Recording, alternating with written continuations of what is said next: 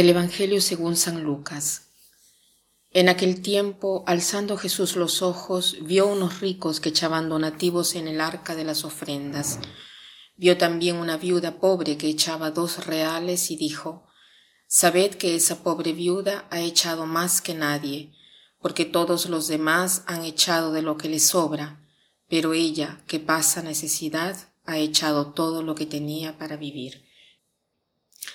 Sorprende mucho cuando eh, leo este mensaje y veo esta viuda que tenía solo dos monedas y da todo lo que tiene. Podía muy bien detenerse para sí una moneda, en cambio las da las dos.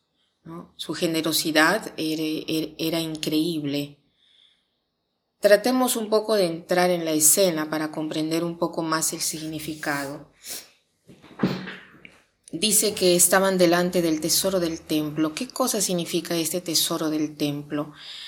Eh, se había construido, había sido construido por trece cajas en forma de una tromba, en la cual el oferente ponía su oferta y se sentía el rumor dependiendo de la cantidad de dinero que, que ponían. El rumor a veces era más fuerte dependiendo de la cantidad de las monedas o a veces menos fuerte, ¿no? Entonces el sacerdote, dependiendo del rumor, calculaban ya la cantidad de dinero y en base a aquello elogiaban al oferente. Eh, es particular este elogio de Jesús, ¿no? Imaginémonos cómo habrán quedado de sorprendidos todos por este elogio, porque Jesús nota el rumor de estas moneditas que casi no se escucharon, porque eran tan pequeñitas que pasaban desapercibidas. Pero Jesús se da cuenta y la elogia porque no había dado de lo que le sobraba, sino de todo lo que tenía para vivir. ¿Y cómo se hace para eh, dar de todo lo que tenemos para vivir? Solamente si tenemos fe en la divina providencia. Solo así podemos ser generosos y podemos dar de todo lo que tenemos para vivir.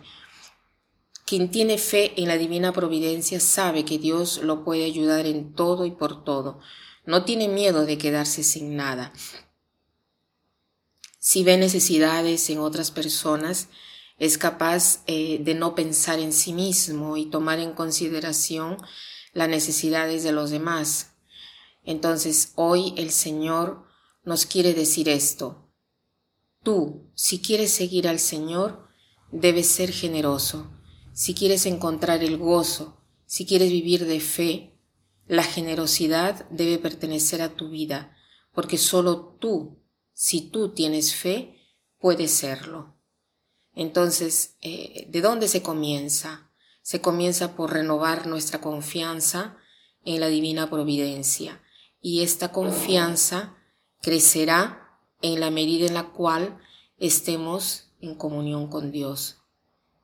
Hoy entonces tratemos de ser generosos, no dando de lo que nos sobra, sino dando algo que nos cuesta.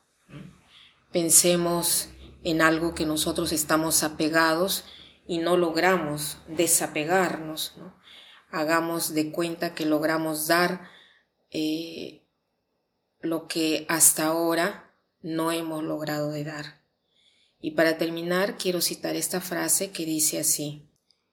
Si tú tomas, llenas tus manos. Si tú donas, llenas tu corazón. Si tú tomas, llenas tus manos. Si tú donas, llenas tu corazón. Que pasen un buen día.